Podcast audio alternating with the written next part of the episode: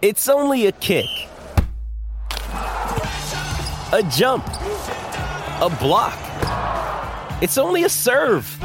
It's only a tackle. A run. It's only for the fans. After all, it's only pressure. You got this. Adidas.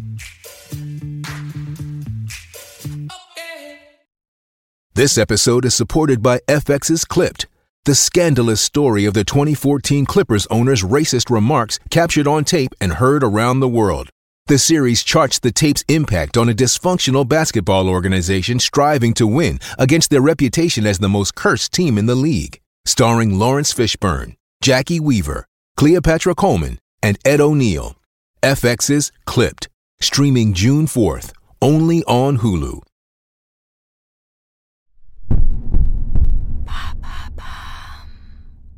Qu'est-ce qu'un corgasme et comment en avoir un? Merci d'avoir posé la question.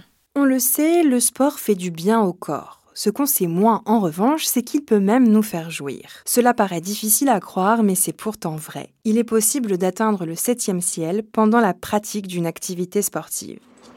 Qu'est-ce que ça me plaît au sport?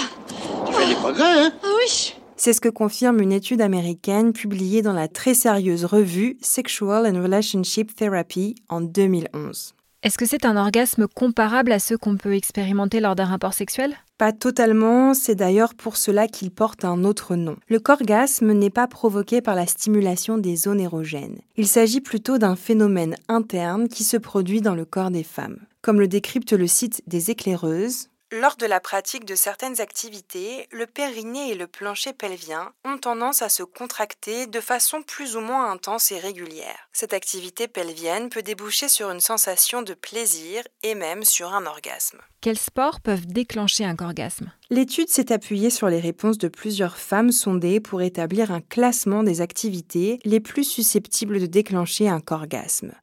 Que ce soit bien clair entre nous, je n'attends pas l'orgasme de l'autre pour arriver au mien. Non, moi non plus. En tête du classement, on retrouve les exercices abdominaux, car ils sollicitent le périnée et le plancher pelvien. L'haltérophilie, car le gainage du haut du corps stimule aussi le périnée. Le yoga, car les respirations font vibrer les muscles en profondeur. Le vélo, car le pédalage peut stimuler aussi les muscles internes. La course à pied, car elle sollicite la ceinture abdominale. Et enfin, la randonnée.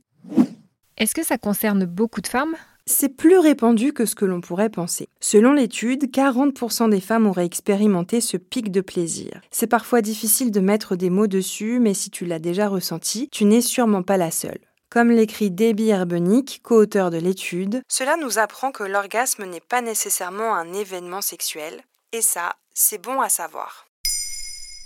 Maintenant, vous savez, un épisode écrit et réalisé par Olivia Villamy. Ce podcast est disponible sur toutes les plateformes audio. Et pour l'écouter sans publicité, rendez-vous sur la chaîne Bababam Plus d'Apple Podcasts. Ba, ba, ba.